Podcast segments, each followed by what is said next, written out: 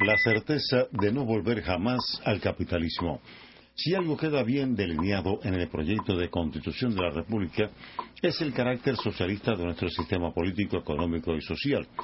De esa forma, el documento que por estos días es objeto de consulta popular en todo el país establece en su artículo 22 el título referido a fundamentos económicos que el Estado regula que no exista concentración de la propiedad en personas naturales o jurídicas no estatales a fin de preservar los límites compatibles con los valores socialistas de equidad y justicia social.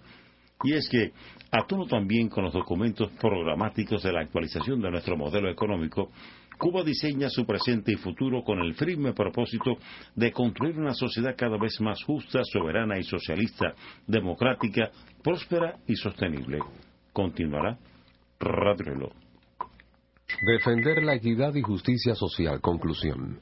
Ratificar el proyecto de constitución, opinar, aportar, enriquecerlo, equivale a defender la futura ley de leyes como garantía para salvar también los valores socialistas de equidad y justicia social. La prosperidad, por supuesto, será necesaria en el camino por el que hemos escogido transitar, pero no deberá confundirse nunca con la concentración de la propiedad que conduce a la concentración de la riqueza en manos de unos pocos. Es equidad, justicia, unidad, soberanía, lo que nos propusimos conquistar desde el 10 de octubre de 1868 y logramos a partir de enero de 1959. Eso nos dio el triunfo revolucionario y nos reafirma ahora el proyecto de constitución. La misión no puede ser otra que preservar esas conquistas y así subrayar cada día algo que es inequívoco.